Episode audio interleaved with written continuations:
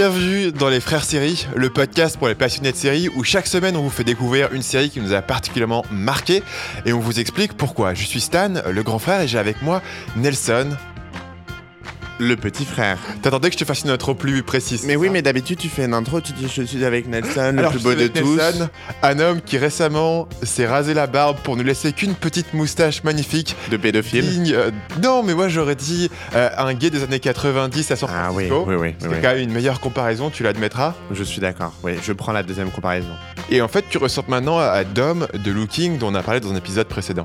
Oui. D'ailleurs, euh, allez voir l'épisode qui était très bien. Voilà, donc merci pour l'autopromo. Ouais. ah, mais shameless autopromo. Alors là. euh, Euh, ouais. Et on a fait aussi un épisode sur Shameless. Oui, donc allez voir l'épisode sur shameless. Bon, et, sur, et sur cette petite euh, partie de- d'autopromo, euh, on va passer sur le programme de la semaine. Cette semaine, on parle de la série Freaks and Geeks et on va faire une section flashback. Et dans la section flashback, on parlera de la série qui nous aide à nous détendre, tel un petit transat au bord de la plage au mois d'août. C'était joli ça, Stanislas. On aurait dit un. Tu sais, les, les, les, les mecs à la radio qui savent pas trop quoi dire pour euh, combler l'espace. Ouais, pour lancer une chanson, tu sais. Ouais. euh, Et tout de suite, une chanson de David Guetta. Back to 1980 with sex education taught by your gym teacher. Here is a female reproductive system. What the hell is that? Newsweek calls it charming. Time magazine says it's the best new show. Freaks and Geeks, what high school was like for the rest of us. NBC Saturday at 8, 7 Central. Freaks and Geeks, une série qui a été diffusée sur NBC en 1999. Malheureusement, la série n'a duré qu'une saison, un grand drame, un grand crime contre euh, la créativité. La série a donc duré euh, 18 épisodes, elle a été annulée. C'est une série qui est devenue culte euh, sur le tard, plus tard après être sortie euh, en DVD. Et bah, sur le coup, elle n'a pas vraiment trouvé son public, on lui a pas donné le temps de trouver son public. On a toujours une petite section sur les créateurs et les acteurs notables des séries qu'on mentionne dans euh, le podcast. Et celui-ci a un, un palmarès particulièrement gratiné, puisque la série a été conçue et écrite par un mec qui s'appelle Paul Fig, C'est F-E-I-G. pas Feg Ouais, je sais pas exactement comment Parce ça que Paul. Fig, ouais, non. ouais. Ouais, probablement Feig, euh, je- voilà, qui est, euh, qui a eu un retour très, avec pas mal de succès au cinéma ces dernières années, puisqu'il est euh, la personne derrière Bridesmaids, Heat, Spies et récemment euh, Ghostbusters. Donc c'est lui qui était derrière. euh, Alors par contre, non, ne, ne, ne, ne nous mettez pas une mauvaise évaluation parce que vous n'avez pas aimé le, le reboot de Ghostbusters, s'il vous plaît. On fait juste que parler de lui, donc c'est tout. Et euh, moi j'aime beaucoup ce gars-là. Euh, il a aussi écrit des bouquins euh, et il est très très drôle. C'est un gars qui est tellement drôle en écriture que même ses, bouquins, il raconte son enfance, sont très drôles. Et en fait d'ailleurs, petite anecdote qui n'a pas grand-chose à voir avec le sujet, mais quand tu lis le bouquin de Paul Fick, tu t'aperçois que environ 50% de ce qui arrive à la partie geek de Freaks and Geeks est en fait tiré directement de la vie de, de Paul Fick, qui apparemment très étonnant. a pas passé des très très bons moments quand il était au lycée. Euh, par ailleurs, la série était produite à l'époque par Judd Apatow, qui depuis a eu en- lui aussi une très belle carrière de producteur au cinéma. Euh, on, je vais en citer trois, donc euh, 40 ans toujours puceau avec Steve Carell, qui était euh, un de ses premiers films qui a cartonné. Il avait fait le film Délire Express. Plus récemment, Crazy Amy avec Amy Schumer, qui était Alors, euh, Crazy Amy, c'est pas Trainwreck Ah, tu veux dire. Attends, Crazy Amy, c'est le titre en français, c'est ça? Le titre français. Ah, Ouais. excusez-moi, je suis pas du tout. euh, le média bilingue, tu sais. Ouais, non, euh, mais moi, je, moi, je, ah, lui, il, est que sur, il est que sur les titres anglo-saxons. Moi, Je je rajoute sur Allociné, voir les titres français, s'il te plaît. je rajouterais quand même qu'il a fait aussi euh, Girls. Enfin, c'est un des, des producteurs de Girls. Effectivement, c'est un des producteurs de Girls. Donc en fait, Joe D'Apado, c'est un de ces mecs qui a un palmarès de- dernièrement dans, dans les comédies euh, tellement développé que j'ai pas pu tout mettre. Mais vraiment, lui, lui, c'était une des- de ses premières productions, euh, Freaks and Geeks, qui n'a pas vraiment trouvé son public à l'époque, mais depuis, les différents personnages ont eu des grands succès. Et au niveau des acteurs, bah, on a quand même un James Franco, hein, euh, Seth Rogen, Jason Segel, euh, Martin Starr, qui ont tous, euh, voilà, par ordre décroissant probablement de, de notoriété, mais qui ont tous eu une belle carrière derrière. Ce qui est très drôle aussi avec Freaks and Greeks, euh, alors déjà, je vais arrêter de dire Freaks and Greeks, donc c'est pas. c'est des, c'est- c'est des fous et des grecs, quoi. Non, non, Freaks and Geeks, c'est qu'il y a un énorme casting. Genre, c'est moi, j'ai repéré tellement de gens euh, qui sont maintenant très connus à la télé. Ouais. Vous avez par exemple Rashida Jones qui joue dedans, qui a été du coup très connue après avec euh, Parks and Rec et maintenant avec. euh, Tribeca. Voilà, exactement. On a aussi bah, John Francis Daly, qui joue le petit frère dans, dans la série, qui maintenant a eu un énorme succès avec Bones. Ou alors, vous avez aussi Lizzie Kaplan, qui joue une meuf qui se moque, qui est un peu méchante et tout, qui a du coup a eu un énorme succès euh, d'abord dans Mean Girls au cinéma et maintenant dans Masters of Sex. Et il y a plein de trucs, plein de trucs dans. Il y a plein de petits acteurs que, que j'ai repérés, que je revois dans d'autres séries. Il y a beaucoup d'acteurs euh, que j'ai revus, par exemple, de Devious Maids ou de trucs comme ça. Donc, c'est assez, euh, assez drôle de les voir jeunes avec euh, des coupes des années euh, 80, du coup. Et c'est une des euh, choses qui est vraiment façonnant avec Freaks and Geeks, puisque c'est une série qui n'a pas marché d'un point de vue commercial à l'époque. Mais c'est, à mon avis, c'est compréhensible. découvert des superstars euh, Mm. à gogo. Et Mm, tous ces mm. mecs-là, ils ont été découverts. Et James Franco, c'est la première fois qu'il était dans une série comme ça. Seth Rogen, il a été découvert. Il était canadien. Il est, il est, il est venu à Los Angeles pour tourner cette série. Euh, Segel, c'est pareil. Ils étaient tous très jeunes, très nouveaux. Et en fait, euh, certaines personnes disent que Apatow euh, a un talent particulier pour découvrir des gens qui vont devenir des stars. Et, euh, et voilà, par tu vois, un, un gars comme Steve Carell, par exemple, euh, c'est un de ses premiers films, c'était euh, 40 ans toujours puceau. Bah, regarde, si tu regardes euh, avec Lena Dunham, bah, du coup, on en parlait juste avant d'enregistrer euh, ce podcast. Euh, Lena avait fait un film qui s'appelle Tiny Furniture, qui avait plus ou moins bien marché, mais en fait, c'est Jude Apatow qui l'a repéré, qui a dit cette meuf est ouf, et qui du coup l'a aidé à faire une série. Et Girls, ça a été un énorme succès pour HBO et pour Lena, tu vois. Ouais, donc la série Girls euh, sur HBO, effectivement. Euh, donc on va arriver sur le pitch en une phrase de la série pour dire quand même de quoi il s'agit. Ouais. Donc Freaks and Geeks, si on traduit en français, les Freaks, c'est les gens qui sont un peu marginaux, donc on est dans un lycée, et Geeks, bah, c'est les geeks, on connaît tous en français le, le terme. Donc on suit euh, deux groupes, on suit un groupe euh, de les Freaks qui sont euh, une bande d'ados qui sont un peu marginaux, qui fument, disons, derrière l'école pendant la récré, et les Geeks qui sont un, un peu plus jeunes, qui ont, qui ont 2-3 ans de moins, qui doivent avoir 13-14 ans dans la série, et qui sont euh, voilà, les, des, des geeks euh, classiques qui aiment les, les donjons et dragons, ce type de choses. Et la série a la particularité Donjons et Dragons, de je sais pas ce que c'est. bah, c'est parce que justement, aujourd'hui, un geek euh, jouerait à, à LoL ou quelque chose comme ça, des jeux d'ordinateur, mais là, on se situe justement dans les années 80. Euh, Donjons et Dragons, c'est un jeu de rôle euh, qui se joue sur un plateau avec des dés où chacun. Ah, ok, ouais, ouais, je vois, je vois un petit peu en euh, fait. Voilà, donc euh, on est ici dans, le, dans le, les années 80, donc avec la musique qui va bien, le style les références qui correspondent à, euh, aux années 80. Il y, a tout, il y a en particulier tout un tas d'épisodes euh, dans, la deuxième moitié de la saison sur euh, la question de la disco et est-ce que disco c'est cool ou c'est nul, ce qui est assez drôle. Parce que du coup, la série a été faite en 1999, mais se passe dans les années 80. Donc, euh, c'est assez intéressant de la regarder maintenant, à notre époque, parce que c'est, on a déjà une première couche de vintage ou de vintage par rapport au fait qu'elle a été faite il y a 16 ans. Et elle est rajoutée encore plus parce que du coup, tout l'univers de la série se passe dans les années 80. Donc, c'est assez intéressant de voir ça. Ouais. Et donc, voilà, le fait qu'elle fasse dans les années 80, pourquoi est-ce qu'ils ont fait ça? Euh, C'est principalement lié à la volonté de, de Paul Feig, on va dire, euh, parce que j'ai pas exactement regardé comment prononcer son nom. Euh, c'est- lié à sa volonté, en fait, de reproduire ce que lui, il a connu au lycée. Et, euh, et comme je le disais, c'est pas mal d'histoires qui sont dans le livre sont inspirées d'histoires vraies qui lui sont arrivées euh, à l'époque où il était lui-même au lycée Qui sont dans la série, du coup. et qui, sont, qui se retrouvent dans la série. Ouais, ok. Euh, Mais qu'il a, qu'il a décrit dans son livre, parce qu'il a fait un livre. il, ça, en il gros. a écrit un livre qui est autobiographique sur ses aventures. D'accord. Euh, Kick Me, qui- c'est ses aventures au lycée étant adolescent. Et, euh, et le livre n'est pas directement lié à la série, mais en lisant le livre et en ayant vu la série, tu retrouves que beaucoup d'idées qui, qui sont écrites dans le livre, donc ces histoires autobiographiques, ont en fait été récupérées dans la série. Pas toutes, hein. Il y a, la série, au final, c'est de la fiction, c'est pas ça. Ouais, mais tu retrouves des tu similitudes. retrouves, tu retrouves des idées. Tu, tu, il y a des idées qui sont vraiment étranges dans la série. Tu dis, où est-ce qu'il a été trouvé ça? Et en fait, tu découvres où est-ce qu'il les a trouvés. Bah, c'est dans sa propre vie. Euh, et c'est un auteur que je trouve très drôle. Moi, j'ai j'ai beaucoup apprécié euh, ses films. J'ai beaucoup aimé Bridesmaids, par exemple. Euh, j'ai beaucoup aimé Heat. euh, Moi, j'ai vu Spy récemment avec Melissa McCarthy et c'était vachement bien, j'ai trouvé. Et je suis pas du tout un fan de film et que ça, mais c'est vrai qu'il a un, un humour qui est génial. Donc voilà, la raison pour laquelle elle proposait cette série, euh, pourquoi est-ce que cette série est devenue culte, euh, à mon sens, c'est parce que ça fait partie de ces séries qui euh, marient extrêmement bien la comédie et le drama. Euh, toutes, les, comédies, disons, toutes les sitcoms vont avoir des moments émotionnels, des moments émotions, des mariages, des, divorces, des morts. Et en général, pour moi, ça fonctionne pas. C'est pas vraiment émouvant. Et d'un autre côté, tout, tout- voilà, certains dramas vont avoir des, moments com- comiques, mais il y a peu de séries qui m'ont vraiment fait rire comme un gros porc et euh, vraiment des moments qui m'ont touché qui m'ont ému. Et euh, l'autre série qui me vient en tête, c'est Scrubs, qui je trouve marie incroyablement bien euh, ces deux univers. Et pour moi, Freaks and Geeks le fait vraiment. Parce qu'il y a vraiment des moments dans Freaks and Geeks qui sont vraiment très touchants. Euh, je pense à euh, au personnage de Nick, qui est le personnage joué par Jason Segel, qui est le, voilà un ado qui est un peu perdu. Son, il, a, il, est- dans une famille militaire. Son père est un voilà, est un, américain comme tu peux l'imaginer dans les années 80, euh, militaire, coupe au carré, etc. Et lui, son rêve dans la vie, c'est de faire de la batterie. Il y a pas mal de, pa- de passages avec Nick, et je vais en citer un pour le moment, j'en citerai d'autres plus tard.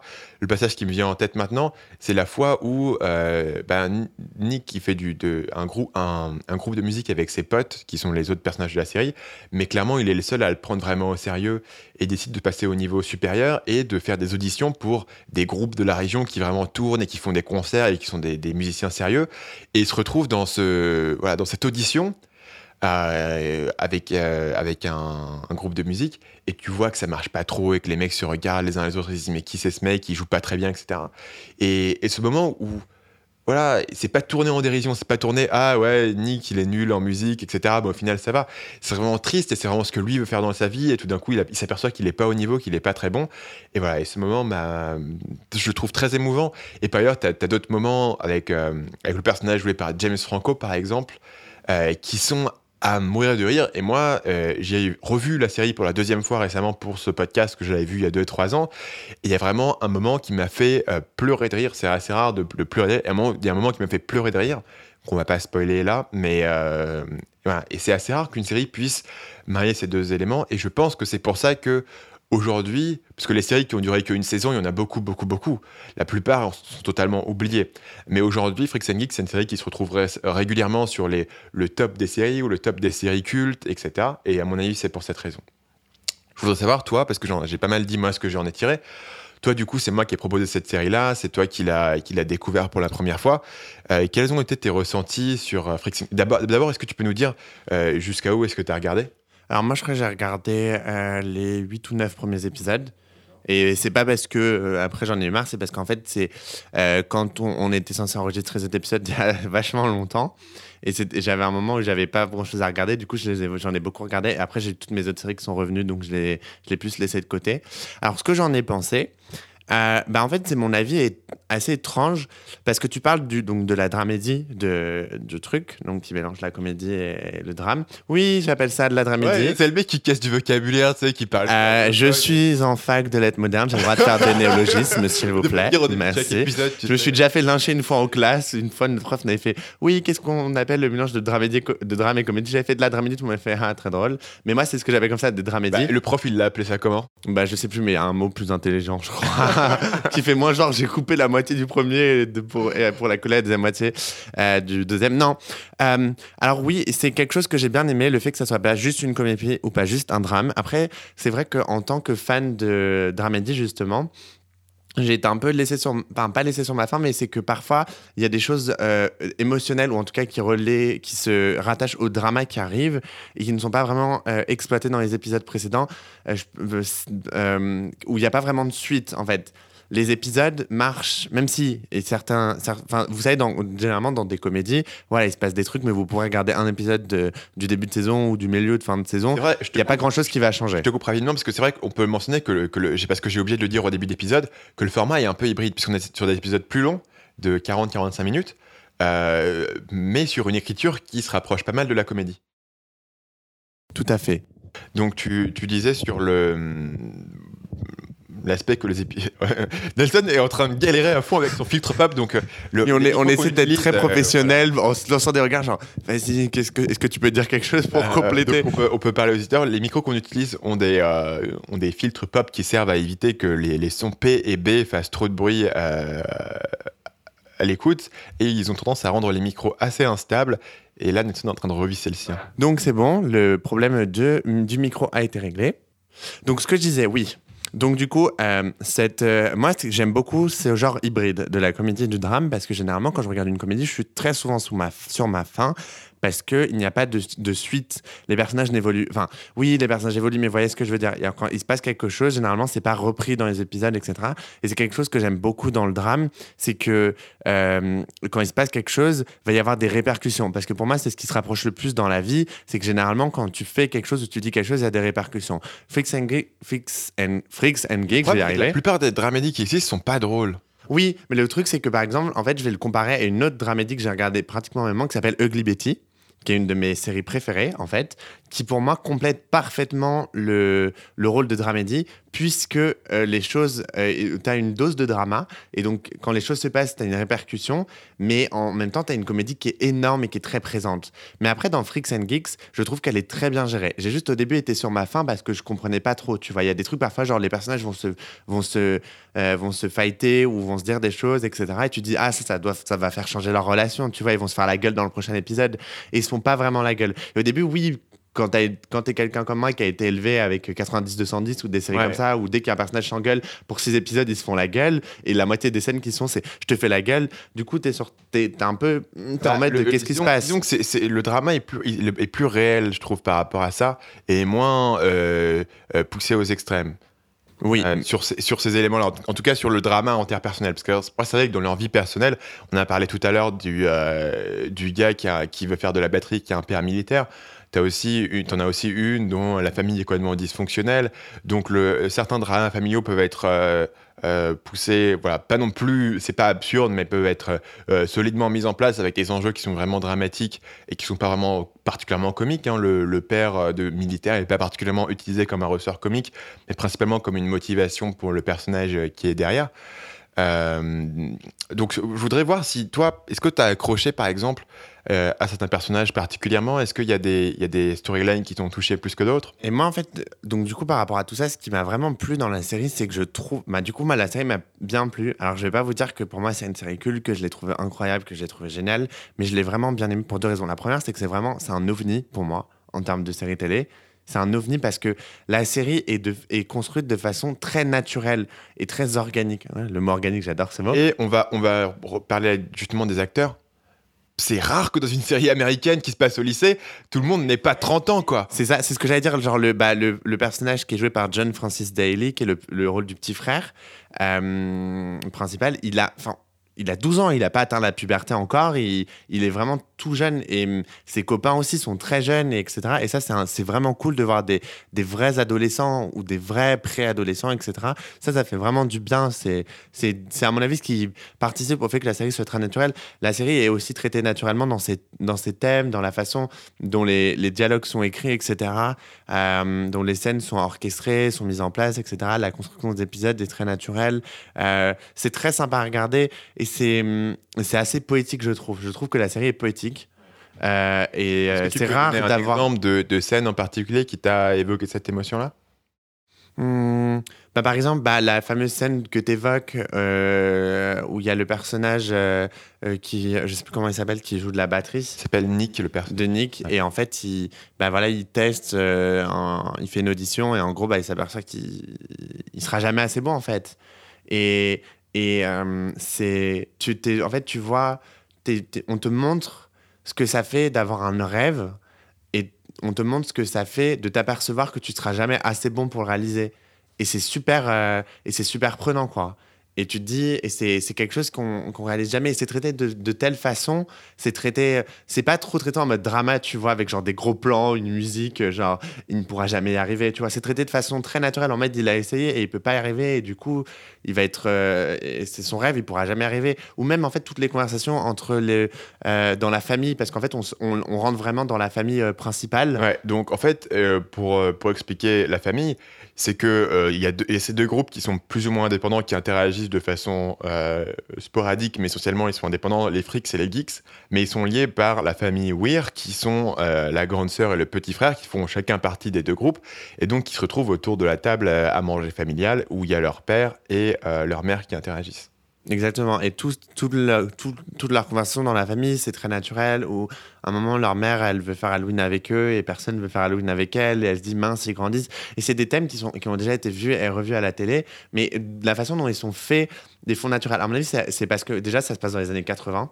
Et Il y a un côté. euh, il y a un côté euh, un temps passé, tu vois ce que je veux dire Je pense que c'est juste bien écrit. hein. Oui, c'est bien écrit, mais c'est aussi le fait que, enfin, moi, de mon point de vue, c'est un truc qui marche énormément, le fait que ça se passe dans un temps passé, tu vois ce que je veux dire? Du coup, je me, du coup, c'est, j'ai l'impression qu'ils ont capturé une petite partie du passé et que maintenant, je me dis, ah, ils ont, ils ont passé ces bons moments, mais tu vois, tu te dis maintenant, bah, du coup, si tous ces personnages évoluaient dans les années 80, maintenant, 36 ans plus tard, tu vois, quel âge ils auraient, qui où ils en sont, tu vois ce que je veux dire?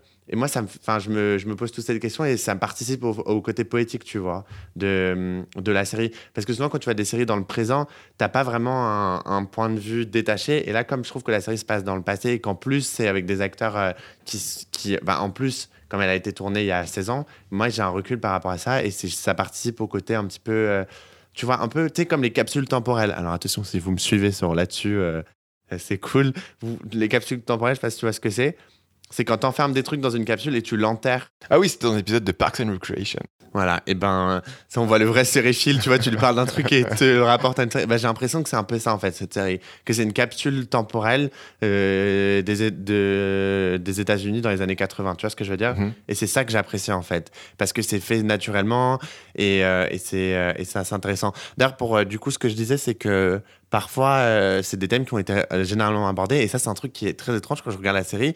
Il y a beaucoup de situations ou de thèmes ou de façon dont les, les choses se développent.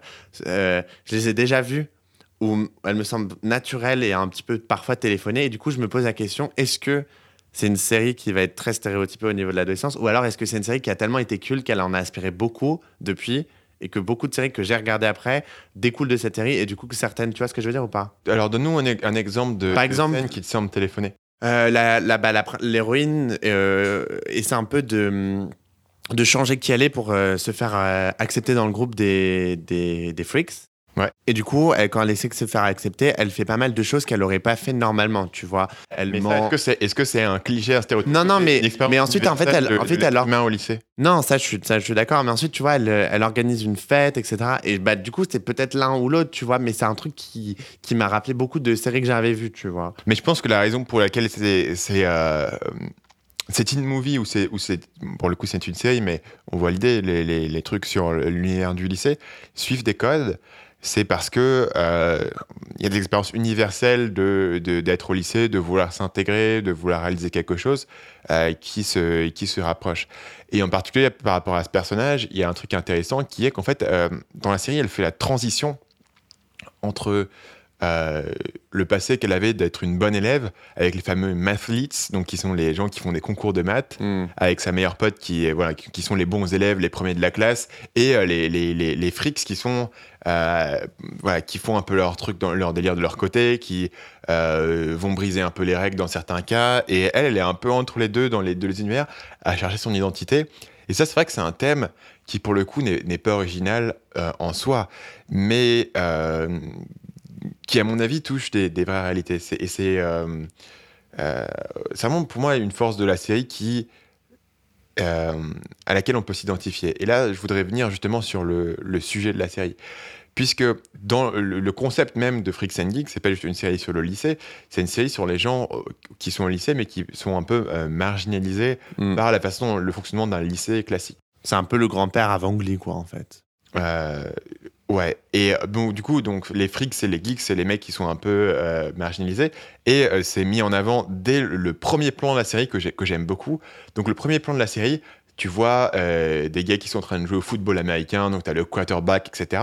Et la caméra se déplace légèrement. Et sur les gradins, tu as une cheerleader qui est en train de parler à un quarterback et ils parlent et ils ont une scène romantique. Et la caméra descend et passe sous les gradins. Et là, tu as le groupe de, de, qui sont là, euh, sous les gradins, en train de fumer une clope. euh, et la caméra continue. Et tu arrives sur le groupe de geeks qui sont un peu derrière le stade, en, train de se faire un peu.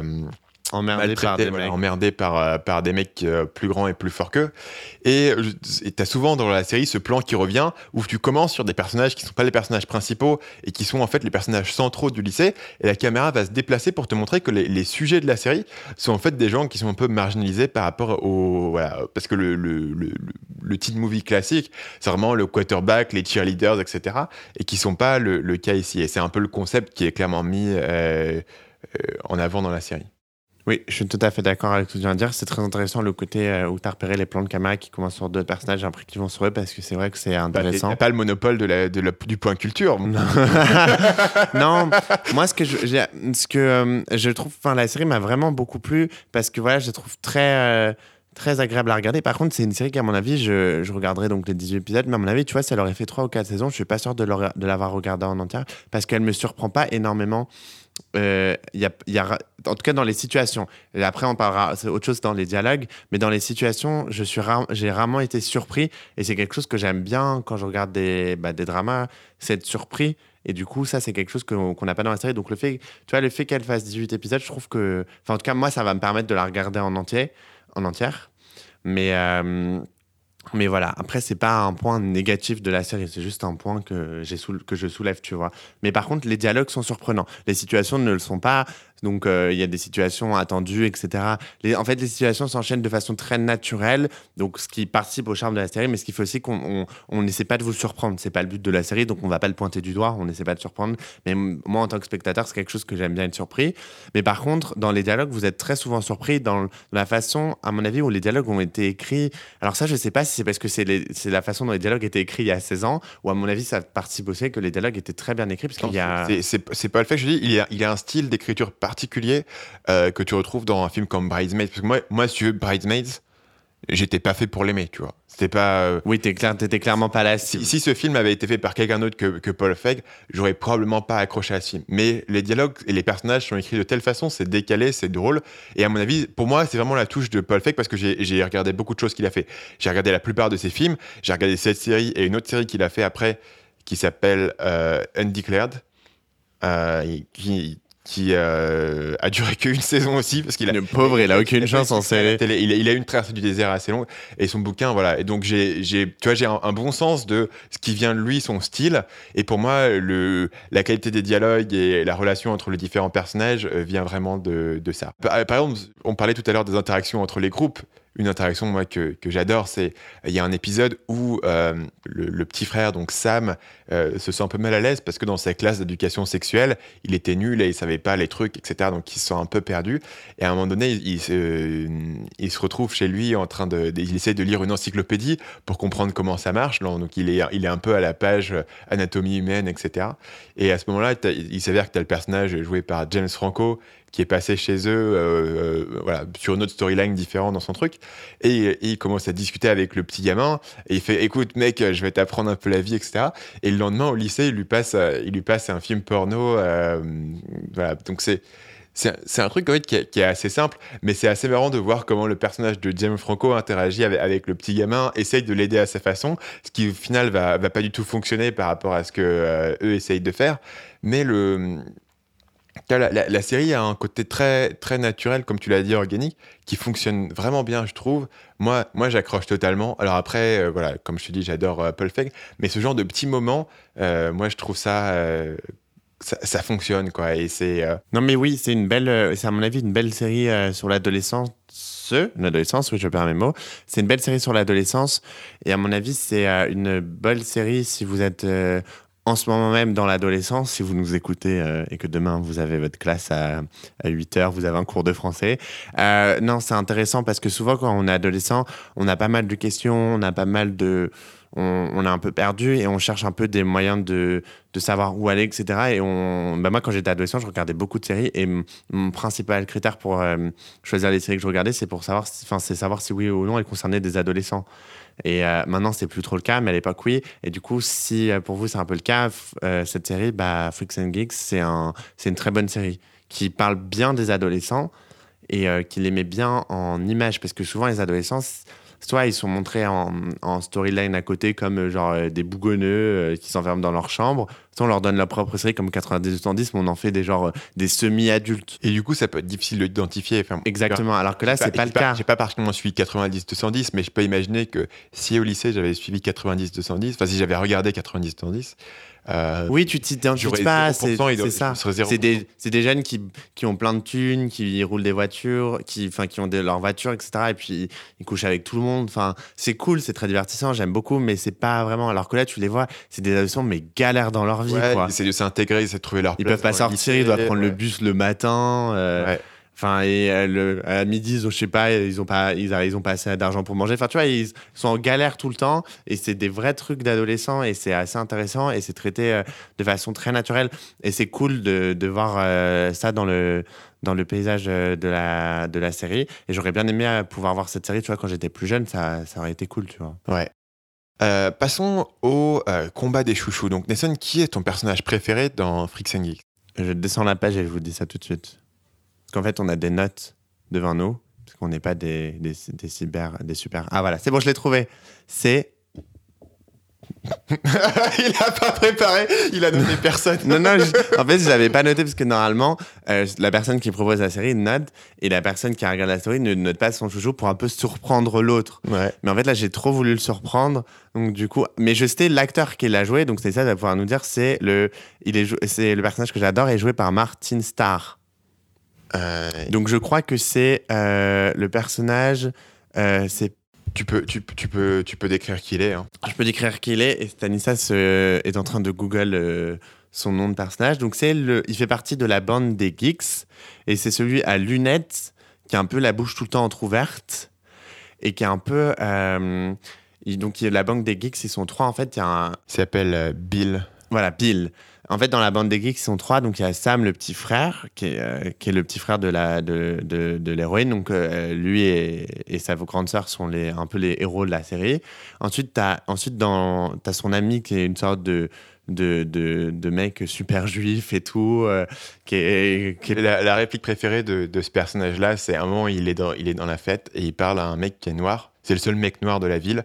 Et et, euh, t'as juste la réplique où tu vois le, le- le juif qui fait euh, au gars Écoute, pour moi, c'est pire. J'ai été élu trésorier de l'école alors que je me suis même pas présenté. Voilà, c'est ça. Et ensuite, donc tu as ces deux-là. Et ensuite, du coup le personnage de Bill qui est que moi j'ai tout de suite adoré parce qu'en fait c'est il, il dit tout ce qui enfin je pense qu'il a un peu le syndrome on peut- d'Asperger Puis il, il- il- il est un peu plus grand que les autres, il est, il est tout mince. un- Ouais. l'impression qu'il a la bouche de- ouverte il a des lunettes il a des grosses lunettes. Ouais. Alors pour le coup, tu penses geek des années 80, le mec il a, il a acheté ses, ses lunettes au rayon quoi. Enfin, ouais, c'est enfin il a le ouais, costume du geek ouais. des Ouais, années le costume. 80. Il me semble qu'il y a même, il des, des passages où il a des espèces de, euh, de bretelles ou un truc comme ça. Ah mais quoi. tout le temps, il a tout le temps et il est juste comme, euh, et la façon, il est tout le temps, il parle comme ça et non non non. Mais il est juste, il a, il a, bah moi je pense, enfin on dirait qu'ils l'ont écrit avec un syndrome d'Asperger parce que du coup il dit tout ce qu'il pense. Il a pas peur de brusquer les gens ou de dire clairement les choses. Souvent les scènes se finissent de la bande. Ouais, c'est le plus courageux de la manche. Et souvent, les scènes se finissent sur ses répliques à lui, parce que du coup, il a tout le temps la réplique euh, euh, qui a la punchline, etc. Et je l'ai trouvé vraiment très très cool, euh, parce que du coup, bah voilà, j'ai pas été surpris pour les situations, mais du coup, j'ai été surpris par son personnage, qui n'hésite pas à dire ce qu'il pense et qui n'hésite pas, à... voilà, il ça peut être un geek totalement avec les lunettes bigleux, etc. Un moment, il- en fait, à un moment, tous les trois, ils essaient de draguer une fille, la même fille, ils sont tous des coups foireux les uns après les autres. Et lui, euh, n'hésite pas à en faire aussi, tu vois. Et c'est intéressant de, de voir que le personnage n'est pas juste euh, un mec bigleux qui joue à. C'est quoi C'est Donjons et Dragons, c'est ça? Donjons et Dragons. Exactement. Et. euh, Ils font des fusées. Ouais, ouais, ils sont, il est- ils sont cool et lui aussi, il est cool. Et, euh, et donc, du coup, ouais, c'est un personnage que j'ai. C'est mon chouchou de, de la série. Et toi, c'est ça, Euh, quel est ton chouchou? Moi, je vais prendre le personnage joué par euh, Jason Segel. Donc, Jason Segel, pour ceux qui, qui le situent, il jouait Marshall dans Oh, I Met Your Mother. Il a aussi fait, fait quelques films. Et son personnage s'appelle euh, Nick euh, Andopoulos, le fameux euh, batteur de batterie. Donc, c'est un des, des frics. Et euh, je trouve ce personnage vraiment ultra touchant et en même temps assez subtil dans la façon dont il est écrit. Et euh, la, la première scène, je trouve, qui vraiment euh, révèle l'intérêt de ce personnage, c'est la scène où il, où il- où il invite le personnage de Lindsay chez lui pour la première fois et lui montre que. La grande sœur, du coup, du la groupe. grande sœur, ouais. Et il, il- il va lui montrer euh, sa passion dans la vie et il va, il l'amène dans le garage et tu vois qu'il a construit une batterie avec euh, quelque chose comme une quinzaine de, de tambours différents. Donc il a construit une, une énorme batterie gigantesque et euh, il, lui fait, il lui fait tout un discours comme quoi voilà, il a trouvé ce qu'il passionnait dans la vie et il avait ce, euh, tu vois, ce- ce- cette passion et cet objectif de devenir un, batteur célèbre. Et euh, la, scène est touchante et le personnage est touchant parce qu'il a cette grande sensibilité et tu, et tu vois que euh, la série lui fait pas non plus de cadeaux. Donc on t'a montré ce personnage qui avait une grande sensibilité, etc. Mais on te montre pas qu'il va réussir facilement. Et au final, dans la série, bah, tu le vois surtout galérer, tu le vois douter de, de son chemin, de ses possibilités. Du coup, ce personnage me fait vraiment penser à ce qu'on appelle l'ironie tragique au théâtre. C'est en fait quand euh, le spectateur en sait plus que le personnage, et souvent quand euh, le spectateur euh, sait que le personnage va mal finir ou sait qu'il va se passer un truc. Et là, c'est avec ce personnage, j'ai vraiment cette impression-là parce qu'on le voit et on se dit, il va pas, il va pas réussir à faire ce qu'il veut. Il va sûrement être. Bah, en fait, bah, moi, moi, quand je le vois, je sais pas si toi, ça t'a fait ça, mais moi, quand je vois, je me suis dit, ce mec, est, tu vois, si on le voyait maintenant aujourd'hui, il aurait sûrement un, job de merde euh, qui lui plairait pas. Il serait sûrement malheureux dans sa vie, etc. Alors que justement, il est adorable. Il est adorable et t'as envie qu'il réussisse, mais justement, la, la, la vie et la série ne lui font pas de cadeaux. Et du coup, c'est pour ça que je trouve qu'il est très touchant, en fait. Parce que du coup, tu te dis, il va pas réussir de tous les personnages. C'est celui qui va s'en sortir le, moins bien et qui va être le, sûrement euh, très malheureux, alors qu'il ne mérite pas, tu vois. Parce que le personnage de James Franco, tu. Voilà, il, il est aussi, il est mal, mal parti, mais il est déjà Mais- plus ingénieux. Et il, a, il, il a la gouaille, il sait parler, il sait sortir. il de sait voilà sortir alors que lui alors que lui c'est un peu le chaton tout faible tout innocent et il sait pas faire les choses et tu te dis la, la, la- une fois qu'il va sortir de, cette, de, son, de sa petite ville de son petit lycée la vie va le broyer tu vois comme en fait on, on- tu vois tu pourrais faire ensuite un, un- un- une, une série juste sur lui où tu le prends et il a raté tout il est malheureux etc et et t'as l'impression que c'est ce qui va lui arriver et c'est pour ça que moi je l'ai trouvé très touchant en fait de ce point de vue là Ouais. C'est pas peut-être va devenir le nouveau batteur de. euh, quel groupe il y, a, il y a des, bon, il y a beaucoup de groupes des années 80 qui sont mentionnés dans la série, dont je me souviens plus. Ah ouais, si vous êtes fan de Ah, la mais musique non. des années Ouais. 80, vous allez adorer la bande son. Parce que Euh, même moi, je suis pas trop fan, mais j'ai vraiment bien kiffé. Donc bon. Ouais, la bande son est cool. Bah, du coup, au niveau des, euh, des chouchous, comme toujours, on vous propose de vous rendre sur notre page Facebook qui s'appelle euh, Les Frères Séries, que vous pouvez aller liker, vous pouvez aller voter pour votre euh, chouchou préféré. soyez sympa, venez voter.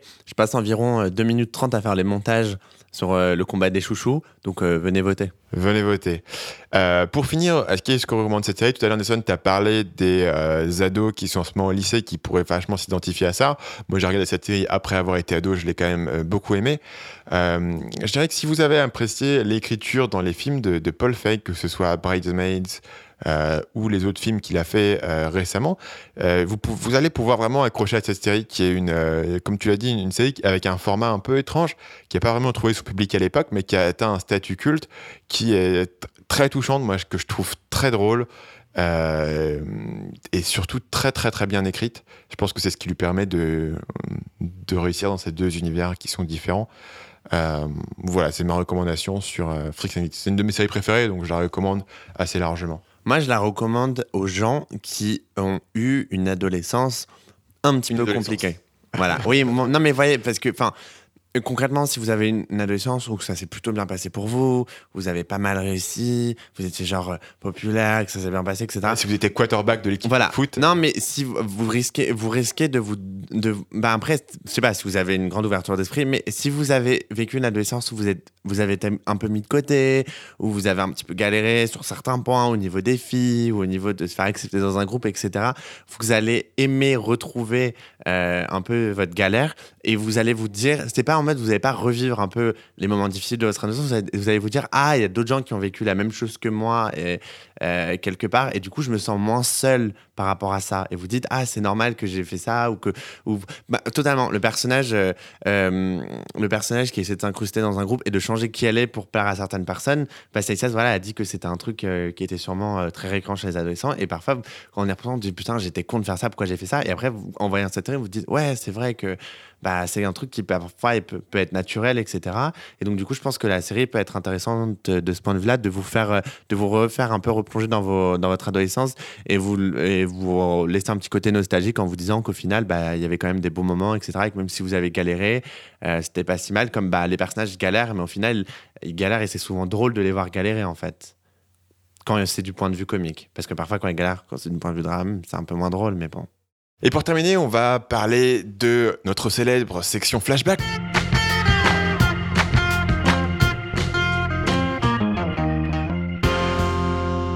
Cette semaine, on parle de la série qui nous relaxe. La série qui est comme un après-midi au bord de la piscine euh, sur un transat. La série qui te prend, toi, dans ton, dans ton si vous voyez sa tête là il, est- il a les yeux plissés il a les yeux plissés pas. là il va Voilà. jamais s'arrêter Voilà. il va jamais s'arrêter voilà, pour, donc pour ça, la, la série qui, qui, qui- qui te qui te relaxe, qui te donne une nouvelle perspective sur la vie, qui te donne une, une nouvelle odeur de, de- La série, quand tu la regardes, c'est comme si tu avais fait un câlin à Totoro pendant une heure, quoi. Voilà. Donc Nelson, justement, toi, quelle série te donne cette, euh, ces bons sentiments? Et ben moi, en, en, en- en bonne et due forme, je vais dire The Mindy Project. Parce que non seulement c'est une de mes séries préférées, donc elle est dans mon top euh, 5, j'adore cette série, elle est trop drôle. Donc c'est une série qui a été faite par euh, Mindy Kaling. Euh, si vous n'avez jamais vu The Mindy Project, bah, je vais vous dire, allez la voir directement. Euh, c'est une très bonne série, on en parlera un jour dans le podcast. Et pourquoi? C'est juste, ça me fait rire. Euh, les personnages sont mignons et c'est ce que vous attendez d'une comédie dans les premières saisons. Donc il y a jamais, il a pas beaucoup de, il a pas beaucoup de drama, etc. C'est moins le cas dans la saison 4, la dernière saison. Il y avait des petites touches de drama qui l'ont fait encore cette série te détend plutôt qu'une autre comédie? Parce que c'est drôle, parce que ça se passe à New York, parce que le nerf principal de la série, c'est sur les relations amoureuses. Donc du coup, c'est c'est c'est drôle de voir euh, tous ces tous ces personnages euh, sortir, se rencontrer, avoir des rendez-vous ratés, euh, euh, avoir des, des, histoires à raconter sur le sexe, etc. Il y a toujours des situations incongrues. C'est franchement, il y a aucun, tu vois, c'est une bulle. Ça, c'est jamais connecté au monde réel. C'est jamais, tu vois, c'est une bulle. En plus, en plus quand vous, quand vous quand vous savez que la série elle est censée, elle se passe à New York mais elle est tournée à Los Angeles, c'est très drôle parce que du coup ils tournent très peu dehors, ils tournent souvent dans dans leur euh, bah, dans, en studio, tu vois, et ça crée une sorte de petite bulle qui est coupée du monde réel. Et c'est moi à chaque fois que je la regarde, je suis genre je suis en mode ouais, la vie est géniale quoi.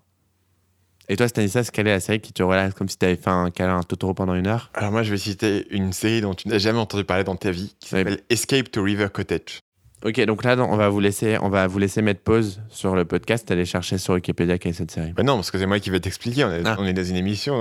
Dommage.